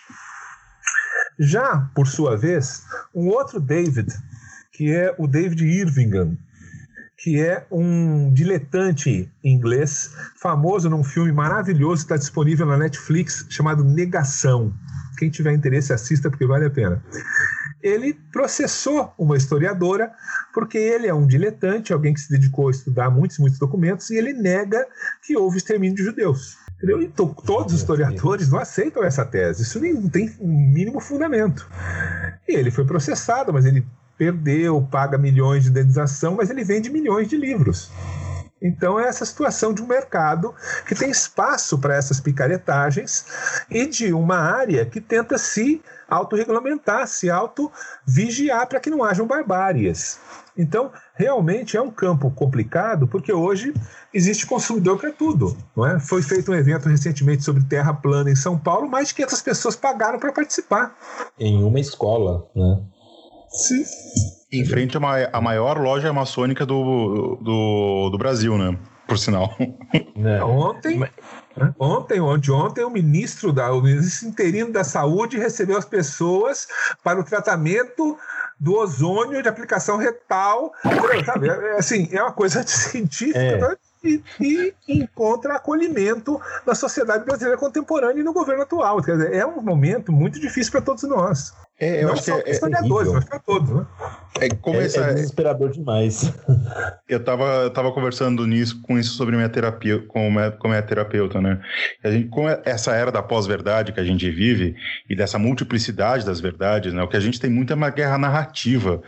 Então, você afirmar categoricamente que o Zumbi dos Palmares tinha, tinha e revendia eh, escravizados, é, que parece um revisionismo histórico, na verdade você está é, negando que há um racismo no Brasil baseado na escravidão. Né? Mas difusamente você aparece como o questionador. Olha, estou trazendo a história de verdade, aquilo que seu professor de história não, não te contou, ou contou de uma forma é, travestida, enfim.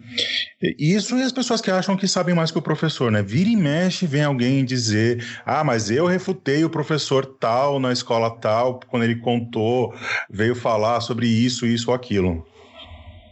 Porque, na verdade. Tem, tem sites que ensinam, né?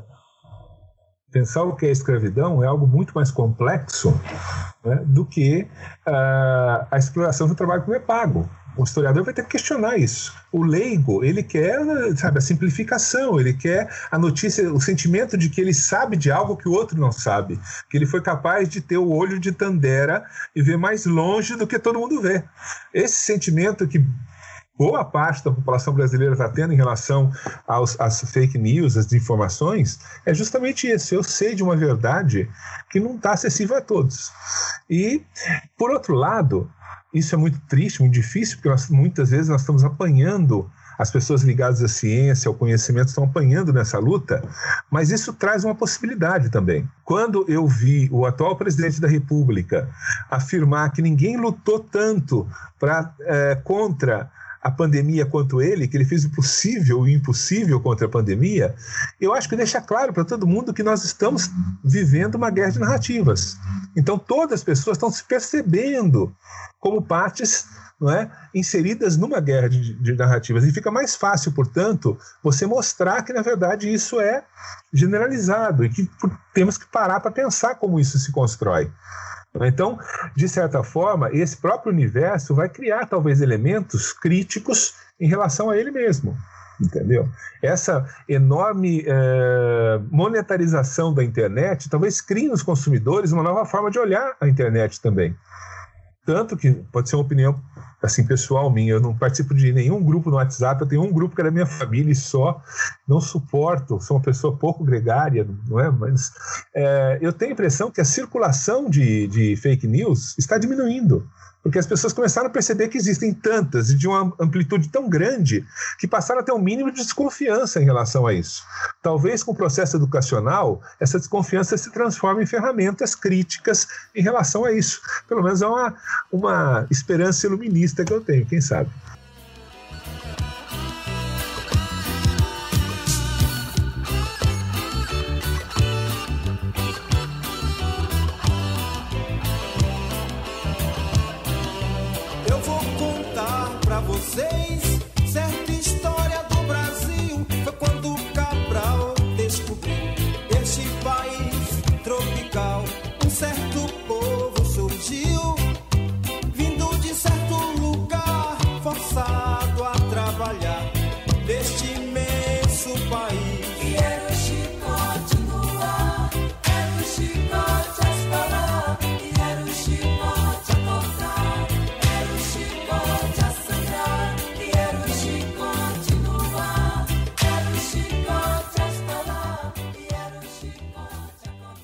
E voltando a essa questão que a gente tem sobre essa dicotomia, né, entre o entretenimento e o, o conhecimento, é possível a gente fazer uma história que una essas duas coisas?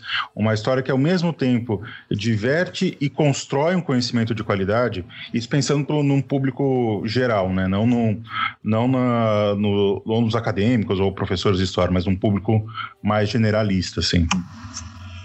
Bom, eu acho possível fazer esse tipo de, de construção, não é? Porque se isso for parte de um projeto dos indivíduos, de grupos que tenham esse interesse. No sentido, por exemplo, assim como uh, os historiadores são consultores de, de séries que trabalham com, ou filmes que trabalham com questões históricas, assim como os, uh, nos videogames é possível você inserir processos com fundamentação histórica. É lógico que você não pode transformar o processo de aprendizagem historiográfica em um videogame. Ninguém vai se tornar historiador jogando videogame mas você pode dotar o videogame de uma certa densidade ou de pelo menos perspectivas que vão de alguma forma despertar essa sensibilidade historiográfica.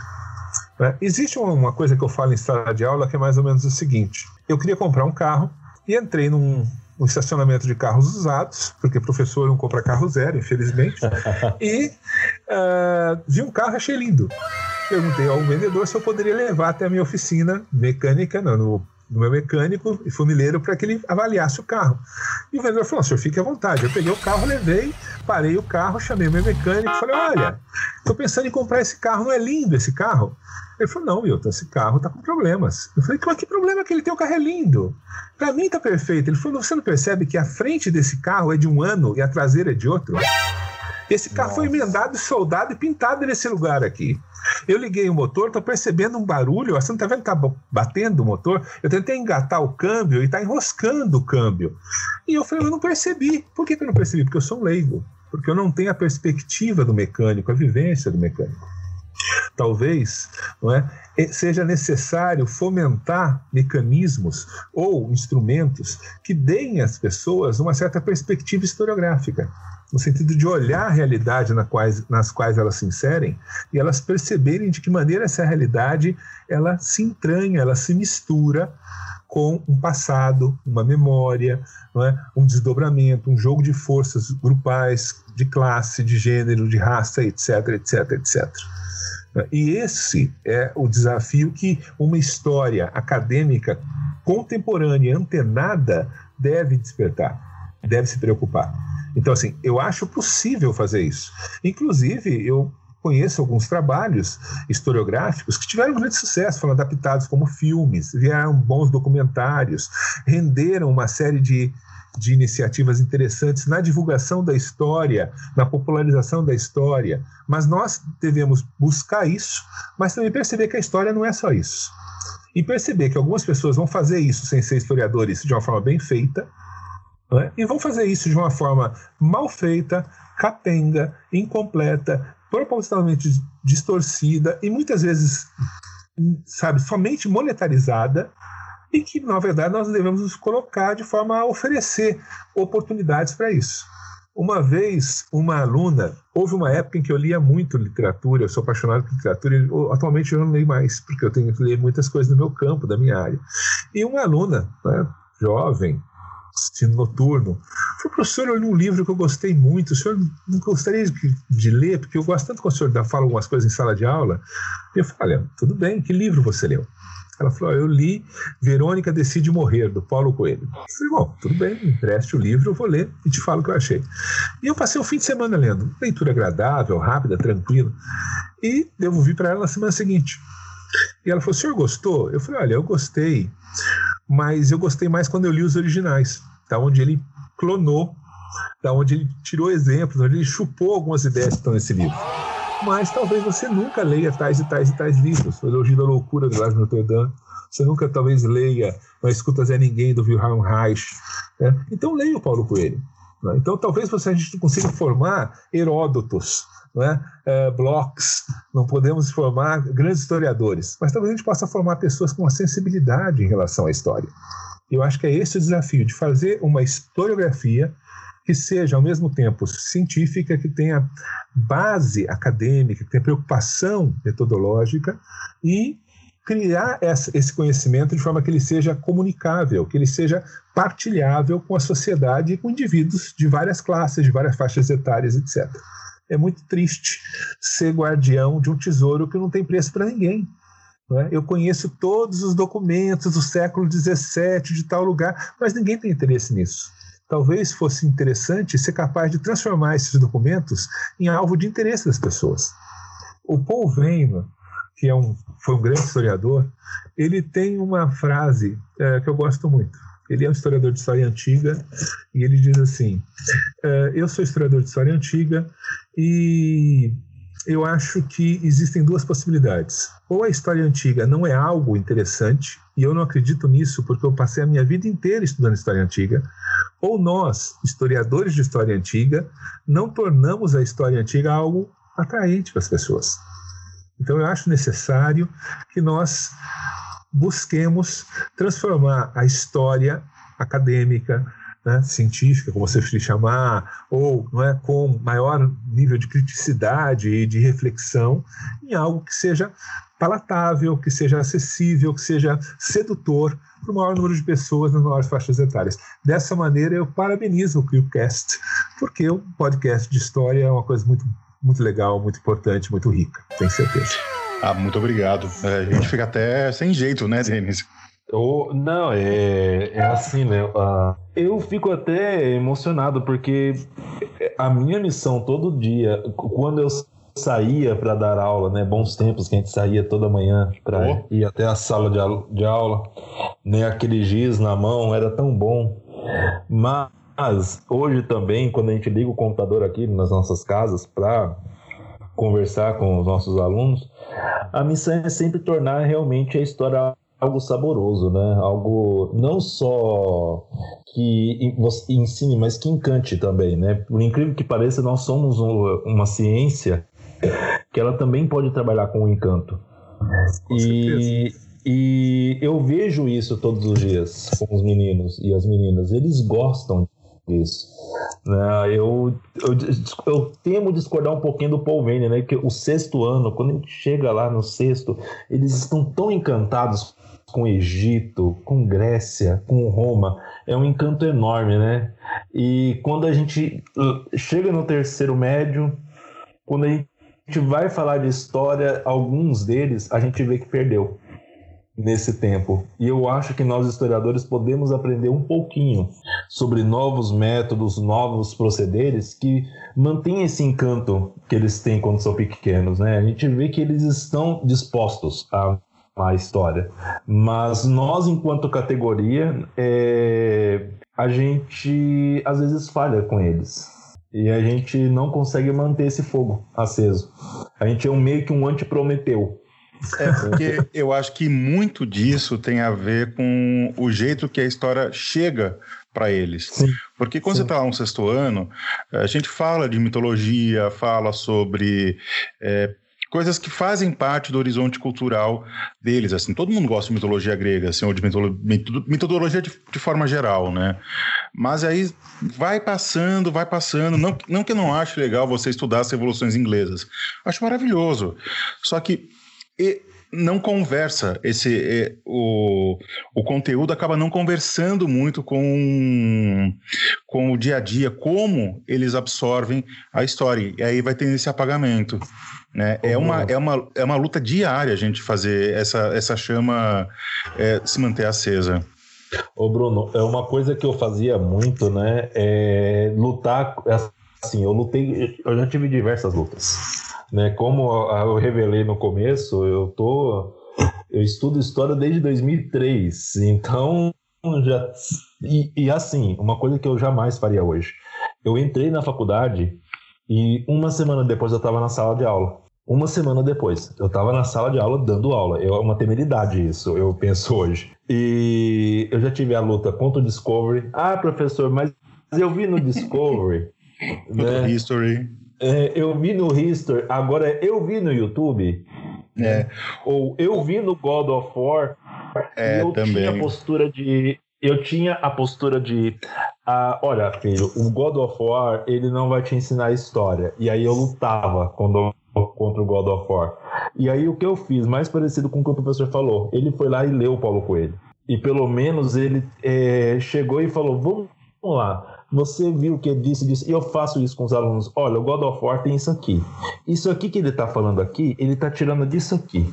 Isso aqui que ele está pegando aqui não tem nada a ver, mas tem a ver com a outra coisa que outra mitologia que é essa aqui. Aí eu mostro a céltica, por exemplo.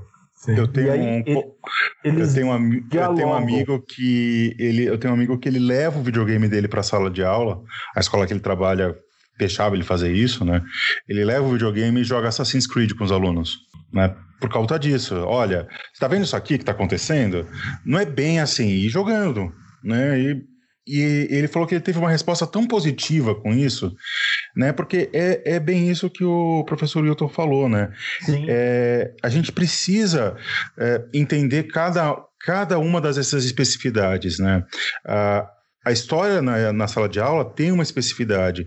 A história na, na universidade ela tem outra. A história na, no, no vulgo, né, digamos assim, Sim ela também tem outra.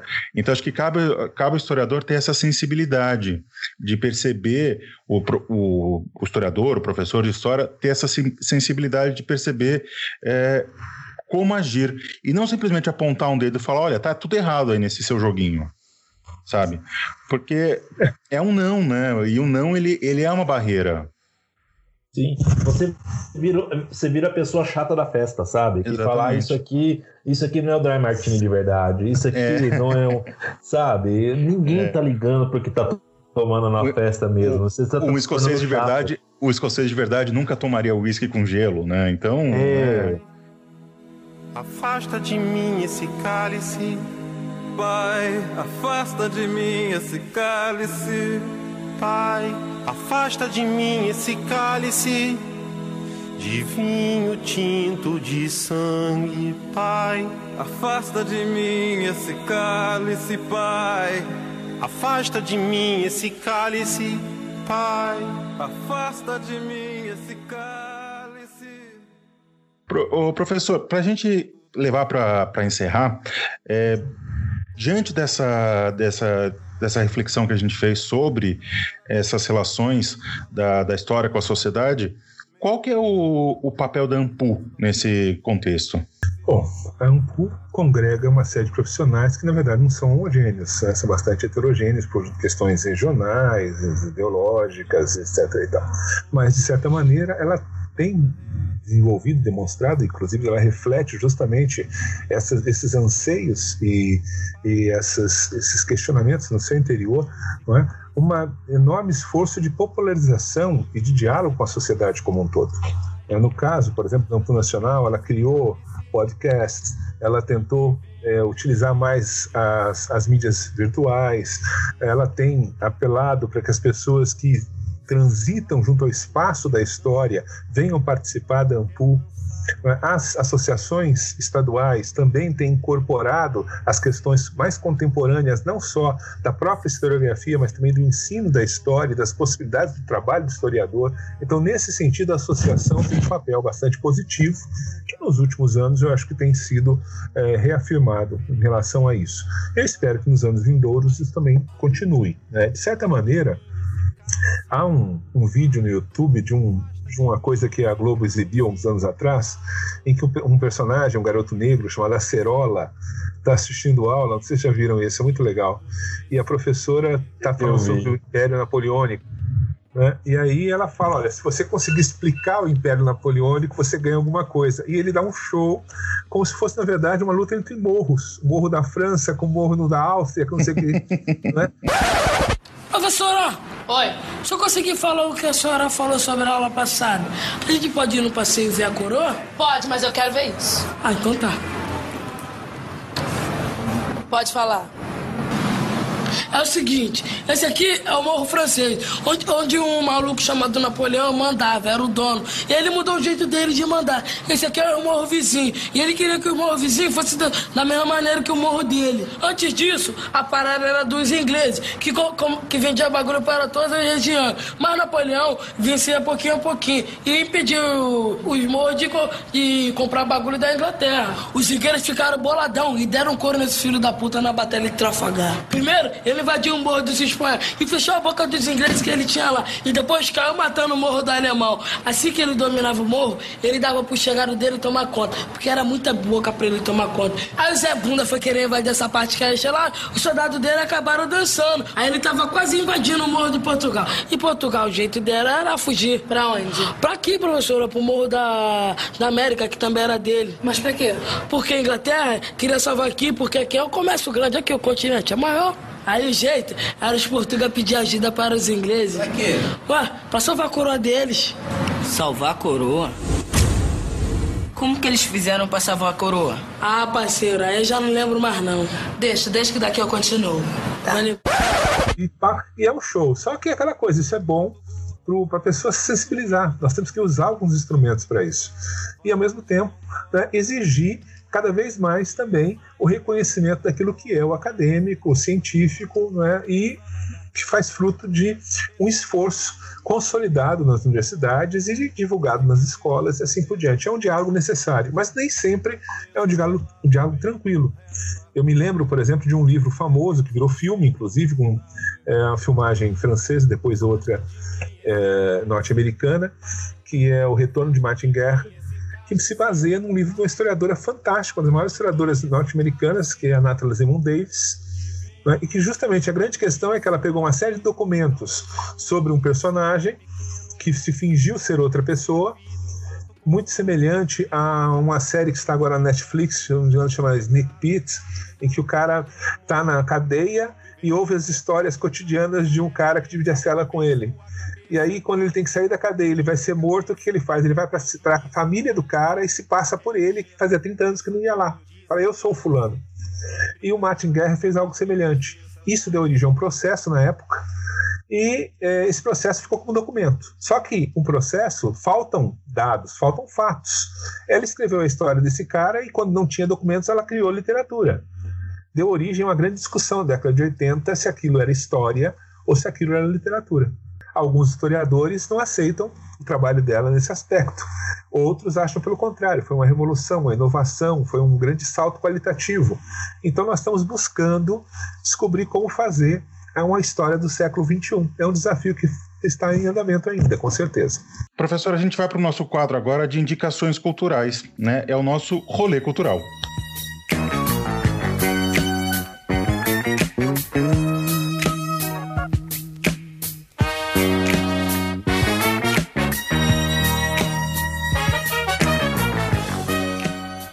Esse é o nosso rolê cultural. Professor Wilton, o senhor tem alguma indicação para fazer para a gente?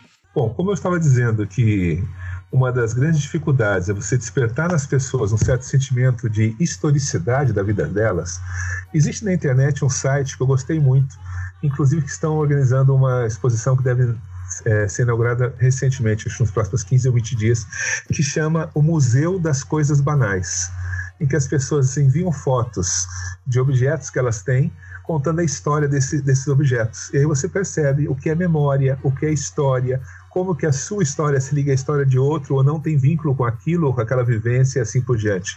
É uma oportunidade que as pessoas têm de ver a diversidade das pessoas, de vivências que elas tiveram e de memórias que elas carregam e pensar de que forma que a sua memória e a sua trajetória se aproximam, se afastam da história e da memória do outro. Eu sugiro que as pessoas vão lá dar uma olhada no site que chama o Museu das Coisas Banais. É uma dica. Denis, você tem alguma indicação nesse, nesse, nesse assunto? Então, eu estava pensando aqui e, sinceramente, é, fez o aniversário esses dias agora da, da detonação da bomba atômica e por mais que não seja história diretamente, né, é, é um HQ fantástico que já virou banalidade o historiador em geral indicar que é o Maus. E eu estava lendo ele ontem. novamente e eu sempre me surpreendo e me emociono com aquela frase que é o título do segundo capítulo, né? Meus pais sangram história. De como o filho tenta resgatar a história dos pais na Segunda Guerra e o esforço que ele faz de manter a memória do pai que está perdendo a memória ao mesmo tempo, né? Então, eu sei que é um lugar comum, eu sei que é banal, por um lado, mas nessa semana em que se encerra uh, o ciclo de 75 anos desde que acabou a Segunda Guerra Mundial, vale a pena ir atrás do Maus para lê-lo sob a perspectiva da construção de uma memória, né? em quadrinhos ficcional, claro, em boa parte, mas ainda preocupada em construir e em preservar uma memória.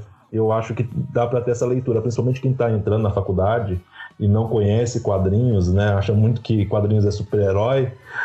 Dá uma chance para essa leitura por esse viés. Acho que vai ser bem proveitoso. Bela dica. Obrigado. E eu, e eu queria indicar para os nossos ouvintes duas coisas. As, acho que as duas eu já falei em algum, em algum episódio nosso. Um é o conto do Jorge Luiz Borges, Funes o Memorioso. Funes eu acho que é um texto que todo historiador, todo estudante de história deveria ler para entender um pouco o que é memória também essa questão do Funes relembrar a, a vida inteira dele, né? Ter essa memória que é para sempre. E isso não é memória, né? Porque memória também faz parte do esquecimento. A gente precisa ter um pouco de esquecimento para ter memória. E o outro é o livro do, do Legoff, A Idade Média Contada para os Meus Filhos, né? Que é um, é, é o Legoff tentando explicar para os filhos por que, que ele estuda Idade Média. É um dos livros mais emocionais, assim, do, do Legoff. Ele tá, tá menos menos tão teórico do jeito que ele era, e, mas é um livro muito acessível e muito gostoso de se ler. Eu recomendo muito a leitura para despertar essa sensibilidade também. Tem um livro semelhante, né, Bruno, do Revolução Francesa, explicado à minha neta, do Vovelli, que é muito bonitinho o jeito dele explicando sempre pra neta, né? A sim, Revolução Francesa. Sim. É muito bonito. Professor Wilton. Muito nessa linha. Professor Wilton, muito obrigado pela sua participação. Tá? Foi um, uma honra e um prazer recebê-lo recebê aqui no, no ClioCast, receber a Ampu é, por, por proxy, né? Na, no ClioCast. A gente está muito honrado, a gente, como a gente costuma brincar, a gente não tem nem roupa para isso. É, né? é verdade. É, a parte boa da, da, da, pandemia é que a gente pode ficar de bermuda, de pijama e tá Exatamente. Certo, né? Os meus alunos eles só me enxergam da cintura para cima. Eu tô que nem o William Bonner antes do, do Jornal Nacional. Eu fico de bermuda, chinelo. Faz quatro meses que eu não boto uma calça jeans. Eu nem sei como, que, como é que veste mais isso. Né? É um é, prazer. Chegou um ponto que a gente tá com de voltar para a sala de aula. É isso que eu tenho. Exatamente. Eu quero voltar pelo tempo. Exatamente. É, e foi um prazer. Foi um, o senhor trouxe umas reflexões muito importantes para, para a nossa missão aqui do, do Clio de forma geral, né? Que é pensar essa sensibilidade de, de como fazer essa história pública, né? De como tornar e como tornar a história pública também. Eu acho que é um capítulo muito interessante aqui no nosso podcast. Sim, sim. E as, é, eu assim, eu tenho que falar que foi um privilégio, né, poder gravar com o senhor, ter uma verdadeira aula, né, sobre o que é um pouco, o que a gente pode esperar, do que a gente precisa lutar. E também tenho que agradecer pelo trabalho de toda a Ampul, que tem feito por representar a nossa profissão de uma maneira tão digna, de uma maneira tão competente. Né? Não tenho palavras para agradecer essa verdadeira luta, né, que já vai 50 anos por uma regularização, por um uh, digno da profissão do historiador, né? E sempre que precisar, uh. a gente está sempre de portas abertas aí. Sempre que vocês quiserem divulgar, sempre que a Ampul quiser divulgar algum evento, uh, lançamento de livro, o que for, a gente está de portas abertas. Eu agradeço imensamente o convite, lógico, é aquela coisa que a gente sempre faz, tal, né? Mas realmente foi uma experiência nova para mim, né? participar no podcast e ao mesmo tempo né, a Ampu que tem tantas questões que a gente tem enfrentado ao longo desses anos, as discussões sobre uh, o Plano Nacional de Livros Didático, a Base Nacional Curricular Comum, a Escola Sem Partido, né? É que inclusive a Ampu lançou na época uma campanha com dois adesivos que foram criados por mim e por um aluno uh, o El, que a, teve uma foto da Dilma segurando eles, dizendo que uh, questionar ou não querer falar sobre política na história era você negar a cidadania tal. Então, a AMPU tem uma trajetória, uma história de afirmar a democracia e afirmar a diversidade. Eu fico honrado de estar aqui com o Clio e, de certa forma, tentar trazer essa mensagem para vocês e para os seus ouvintes. Meu muitíssimo obrigado pelo convite saí daqui uma pessoa muito melhor de quando eu cheguei. Eu muito agradecido, meu muito obrigado. Um beijo, um abraço, aperto de mão para vocês.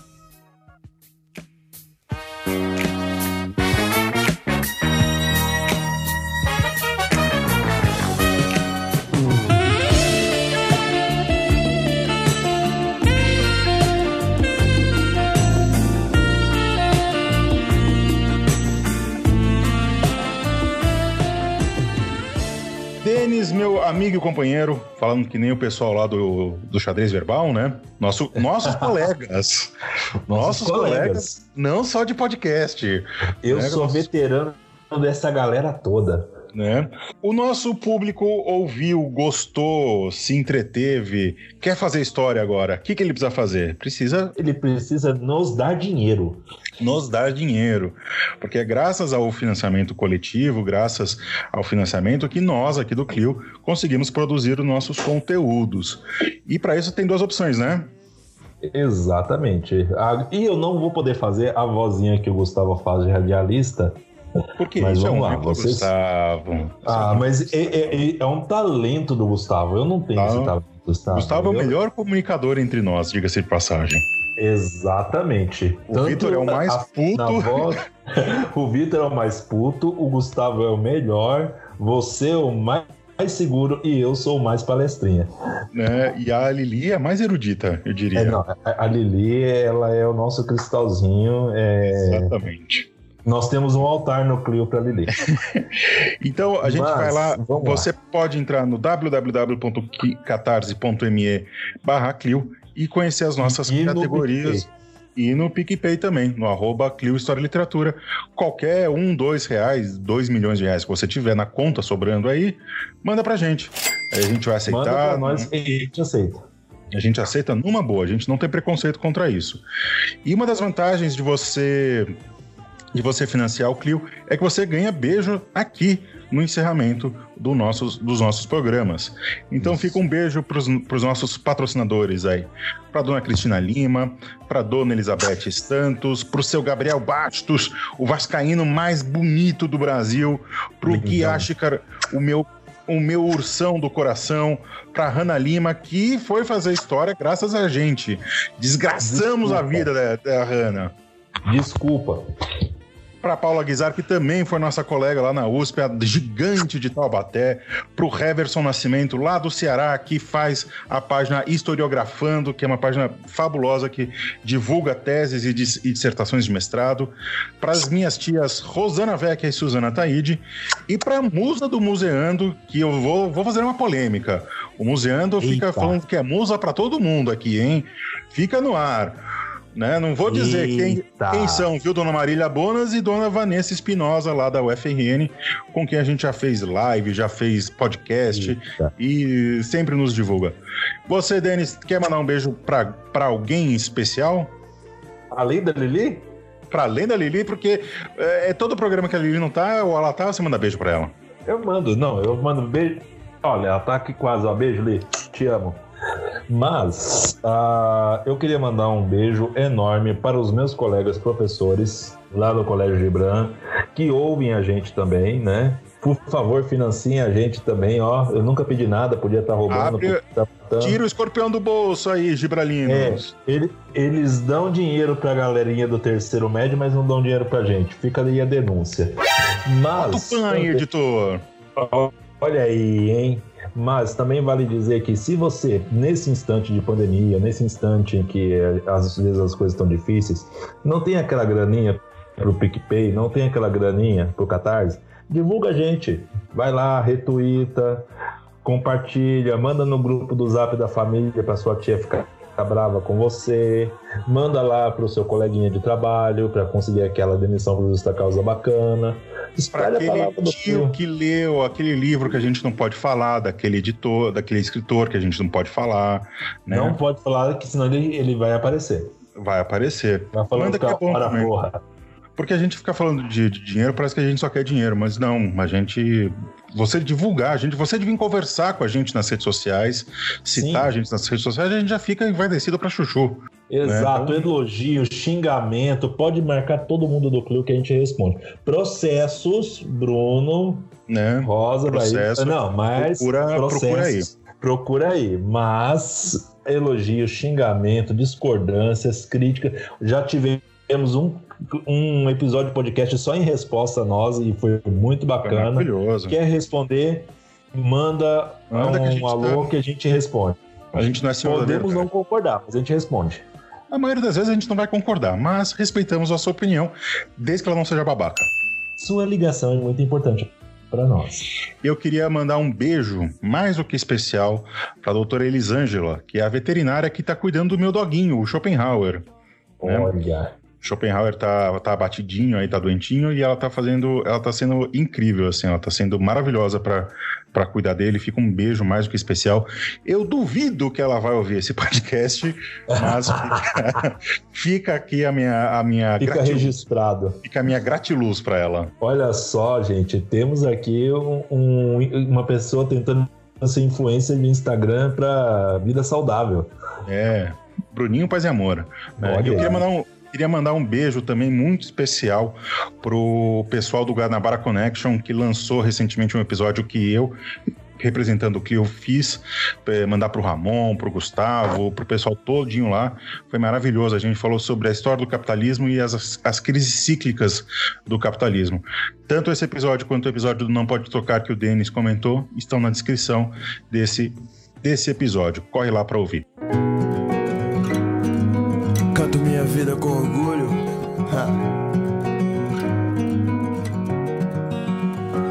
Na minha vida e tudo acontece, mas quanto mais a gente rala, mais a gente cresce. Hoje estou feliz porque eu sonhei com você e amanhã posso chorar por não. Denis, era isso? Temos um podcast? Temos um podcast. Temos o podcast. O podcast em que o Denis ficou nervoso diga-se de passagem, ficamos todos nervosos e realmente não temos roupa para, para receber tal, tal associação. Então nos, nos, vemos em breve, Denis. Em breve, muito breve, pode ter então, certeza. Então, então um beijo, um abraço, um aperto de mão e o resto é vida que segue. Nossas histórias, dias de luta, dias de glória. Histórias, nossas histórias, dias de luta, dias de glória. Histórias, nossas histórias, dias de luta, dias de glória. História, nossas histórias, dias de luta, dias de glória. Ô minha gata, morada dos meus sonhos. Todo dia, se eu pudesse, eu estar com você. Eu já te via muito antes dos meus sonhos. Eu procurei a vida inteira por alguém como você. Por isso eu canto minha vida com orgulho, com melodia, alegria e barulho. Eu sou feliz e rodo pelo mundo. Sou correria, mas também sou vagabundo. Mas hoje dou valor de verdade pra minha saúde, pra minha liberdade. Que bom te encontrar nessa cidade. Esse brilho intenso me lembra você. História, nossas histórias, dias de luta, dias de glória. Histórias, nossas histórias, dias.